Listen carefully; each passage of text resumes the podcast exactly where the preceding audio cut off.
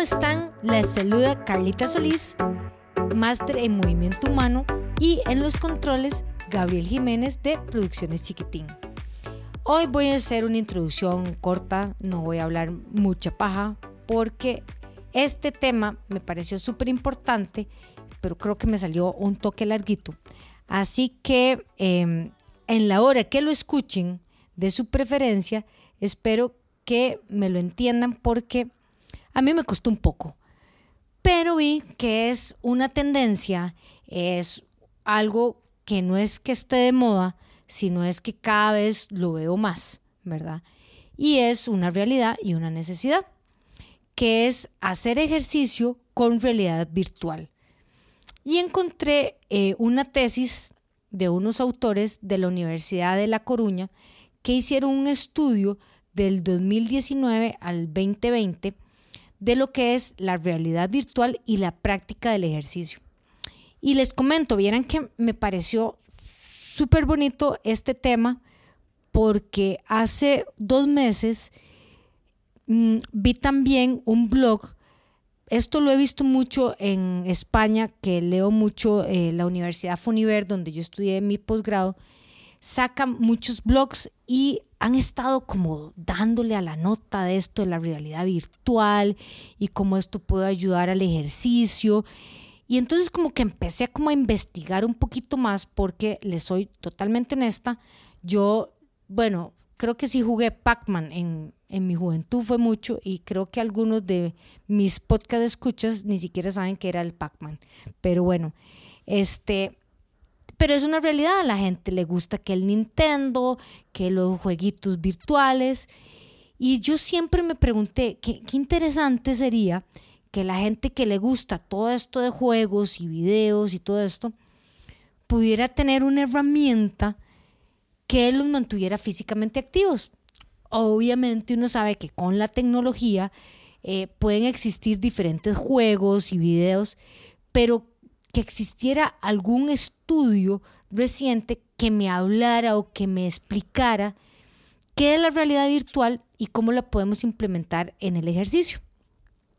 Pues esta tesis me llamó mucho la atención y empieza explicando qué es la realidad virtual.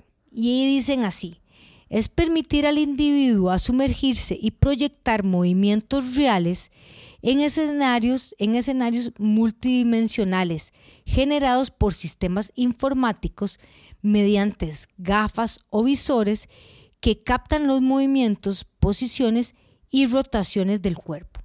¡Wow! Me pareció chivísima esta eh, interpretación, ¿verdad? Porque es realmente como de la tecnología, como los informáticos están realmente logrando algo que vea, ¿verdad? Con la realidad virtual, eso de las gafas y visores me parece eh, como complicado, pero cómo vamos interiorizando que eso lo captemos con el cuerpo. O sea, me pareció lindísimo.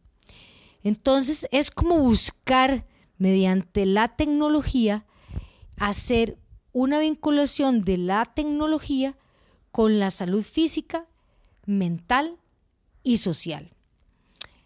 ¿Por qué? Porque sea como sea, aunque la gente de, compita en la misma casa o compita en línea, me parece que es una forma de socializar y es una forma de sacarnos un poquito de, de, de las cosas tradicionales. Entonces, yo, por lo personal, soy más de outdoors y me encanta más la naturaleza, pero hay que respetar y hay que darle herramientas a todos los tipos de personas, todos los tipos de personalidades y lo que buscamos nosotros, los profesionales del movimiento humano, es que realmente tengan una herramienta cada vez más a la mano para que sean físicamente activos. Por eso es que me pareció que esto de realidad virtual es una herramienta útil. Ahora bien, nos habla de las debilidades. Vamos a ver primero con las cosas negativas. A mí no me gusta ser muy negativa, pero me pareció interesante. Uno, el costo de los instrumentos, ¿verdad? Comprar todos los equipos, un espacio adecuado, o sea, por más que es en la casa, tenemos que tener un espacio. Em, exceso de aparatos y cables, aunque ya me imagino que va a ir cada vez mejor las tendencias y hacer cosas inalámbricas. Pero lo que sí me preocupó y vamos a ver cómo lo podemos solucionar, es que no hay supervisión de parte de un profesional del movimiento humano para que los movimientos que hacen, aunque se traten de ser lo más real posible, la persona lo haga con técnicas correctas, ¿verdad? Y más que las personas sedentarias, y si tenemos sobrepeso u obesidad, una de las cosas que nos cuesta más es movernos. Entonces, si tras de todo eso estamos haciendo un juego donde tenemos que movernos y no nos enseñan la técnica correcta, nos podemos lesionar. Pero bueno, y el otro punto que hablaban como debilidad es que las gafas o los visores se empañan, que el sudor y todo eso eh, se va empañando, aunque es algo que va a ir mejorando a través del tiempo. También hablamos como lo que son las amenazas, que es, em, es el entrenamiento tradicional, es más accesible, más conocido y tal vez más socialmente aceptado. Aunque yo siento que esto eh, ya con pandemia, post pandemia, ha ido cambiando mucho porque las personas de se han tenido que relacionar de forma virtual. Pero también tenemos las cosas positivas. Tenemos como fortaleza, ¿verdad? La inmersión de diferentes situaciones desde la casa, o sea, cómo podemos solucionar cosas desde la casa, tener una variedad de experiencias y juegos disponibles. O sea, de lo que estuve leyendo hay infinidad de juegos e inclusive cada vez más juegos que le llaman de fitness, o sea, para mejorar el fitness, ¿verdad? Y hay una combinación de la gamificación y el ejercicio. Y point, cuando yo escuché esa palabra gamificación, tuve que ir a buscar qué era eso. Pues resulta ser que la gamificación, porque me parece algo importante destacar, es el uso de elementos y características de los juegos en contexto ajenos del propio juego. Entonces la gamificación busca a través de las experiencias que recuerdan a los juegos afectar el comportamiento y motivación de los usuarios.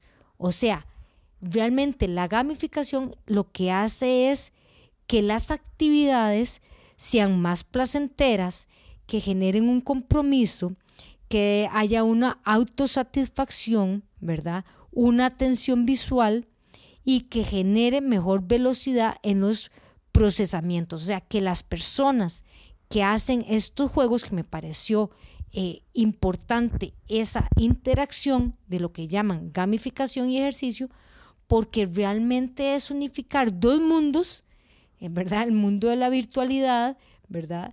Con el mundo de la actividad física, disque tradicional, pero sobre todo que sea algo placentero para los usuarios, porque cuando tenemos algo placentero, nos motiva. Cuando eso nos motiva, nos hace mejorar nuestras experiencias y por ende nos va haciendo como una adherencia a hacer esa actividad que es lo que queremos mejorar, que tengamos más actividad física.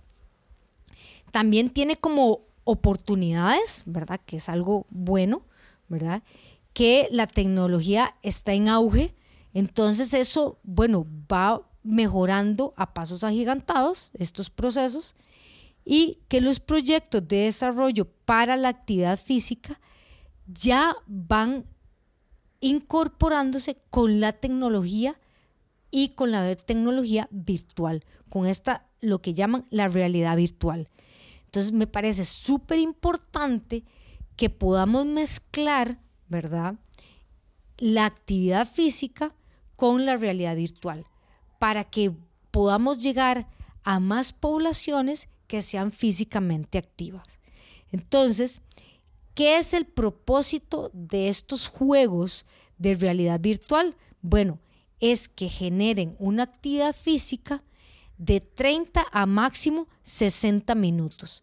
Vean qué, qué interesante, porque yo dije, pero ¿por qué no más? ¿Por qué no más de una hora, verdad? Si usted un partido de fútbol dura 90 minutos, si usted un partido de básquetbol de, dura un montón, si usted va a jugar tenis también, o sea, si usted va a una clase del gimnasio mínimo va a durar una hora en su clase de zumba, ¿verdad?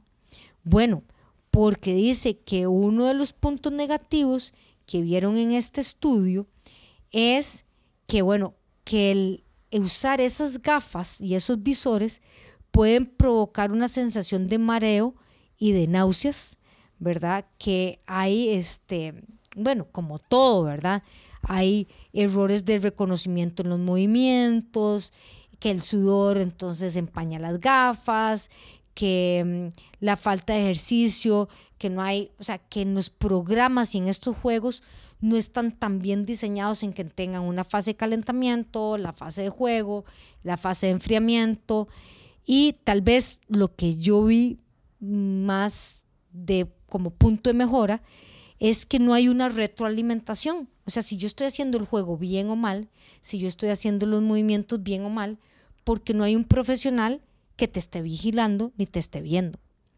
Pero también vemos los puntos positivos, que sea como sea, es hacer ejercicio fácil en la casa, es motivante, te estás moviendo, te estás divirtiendo, ¿verdad? Eh, cada vez se van haciendo programas más relacionados al fitness, genera cambios de ritmo porque van teniendo con la música y con la intensidad del juego eh, ritmos altos y bajos. Entonces en este estudio se vio cómo la frecuencia cardíaca podía estar muy intensa, muy baja, eh, regularse, o sea, prácticamente que se asemeja mucho a un entrenamiento HIT o a un entrenamiento de alta intensidad solo que sin el profesional del movimiento humano ahí a la mano.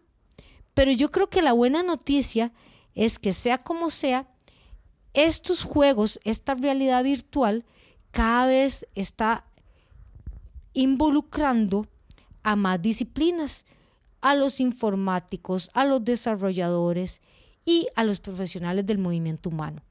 Así que sigámosle la pista a esta realidad virtual. Si me preguntan a mí si es bueno o malo, yo creo que no podemos tener eh, blancos y negros, que también tenemos que ver grises, o sea, que tenemos que ver qué es lo que podemos lograr para movernos, cómo nosotros los seres humanos en estos momentos, con todo lo que está sucediendo, con toda esta pandemia de obesidad, con toda esta pandemia de problemas mentales y que se ha visto a través de la historia que el ejercicio y la actividad física es una de las principales herramientas para salir de depresiones, para salir de enfermedades eh, degenerativas, busquemos algo que hacer. Busquemos, busquemos alguna forma de movernos, de no estar sentados todo el tiempo, de alejarnos de ser personas sedentarias, de ver cómo nos volvemos físicamente activos. Y todo es válido, todo es válido. Y conforme la gente esté más motivada, va a ir escalando y vamos a ir mejorando.